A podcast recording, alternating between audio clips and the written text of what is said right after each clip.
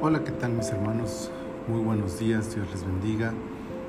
Ya estamos en el día martes 22 de junio del año 2021. Estamos en la temporada 4, el episodio 31 de nuestro devocional en su reposo. Para este día, eh, el capítulo es eh, Números 31 y el versículo que quiero leerles es el versículo 7 que dice, y pelearán contra Madián como Jehová lo mandó a Moisés y matarán a todo varón. Ciertamente hay muchos pasajes bíblicos difíciles de explicar, sobre todo si los queremos interpretar a la luz de nuestro contexto. La pelea de Dios contra Madián y sus terribles consecuencias para aquella nación no parecen tener justificación desde la óptica del hombre del siglo XXI. Sin embargo, el contexto histórico nos permite observar cómo aquella nación había sido contraria a Israel y cómo además habían sido motivo de daño moral a la nación con la doctrina de Balaam, ya analizada en el capítulo 25 o en el episodio 25. Historia que por cierto este capítulo nos confirma y que narra su destino final en compañía de todos los madianitas. Otro contexto importante a señalar es la terrible condición de pecado no solo de los madianitas, sino de hecho de todas las naciones de Canaán, a las que igualmente Dios juzgaría con la espada de su pueblo, Israel. Es así que Dios ordena a su pueblo levantarse para ir en contra de aquella nación y destruirla. La venganza a la que hace referencia el capítulo no es humana, es divina.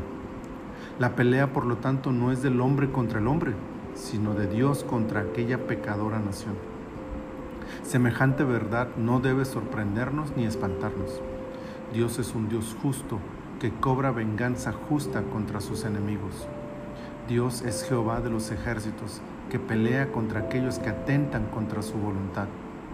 La Biblia, en el final de los tiempos, revela que este Dios sigue siendo el mismo y que usará de nuevo la espada para, destruir a aquellos que se rebelen contra su voluntad.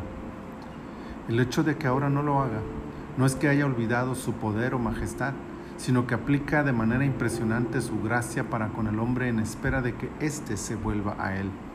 No hay argumento alguno para señalar o descartar la justicia de Dios ante este acto, como no lo habrá en el juicio del gran trono blanco.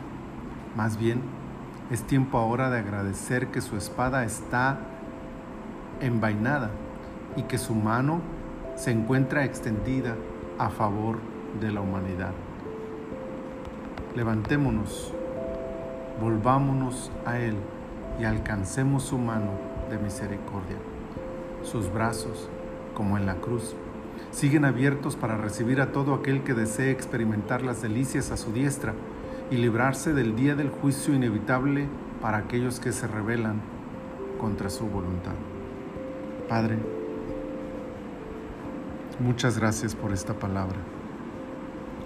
Tu palabra nos edifica y nos habla siempre con verdad, sin ocultar absolutamente nada. Tú eres sin duda un Dios de amor, pero eres también un Dios santo y un Dios justo. Tú castigas la maldad del hombre, Señor, y no la toleras ante tu presencia. Ayúdanos a recordar que aunque hoy, Señor, experimentamos tus bendiciones, sigues siendo aquel mismo Dios. Y cuando llegue el tiempo, levantarás una vez más tu mano contra aquellos que se rebelan ante ti. Señor, ahora que nos das esta oportunidad, ayúdanos a aprovecharla, a valorarla, a recibirla, a abrazarla, Señor y a disfrutar a tu lado de todas las bendiciones que tú nos ofreces, garantizando entre todas ellas el ser librados de este día de espada contra aquel que hace lo contrario a tu voluntad. Señor, muchas gracias. Santifícanos en esta verdad y glorifícate en nuestras vidas. Por Cristo Jesús te lo pedimos. Amén. Amén. Que el Señor siga siendo con ustedes y les abrace donde quiera que se encuentren. Bendiciones.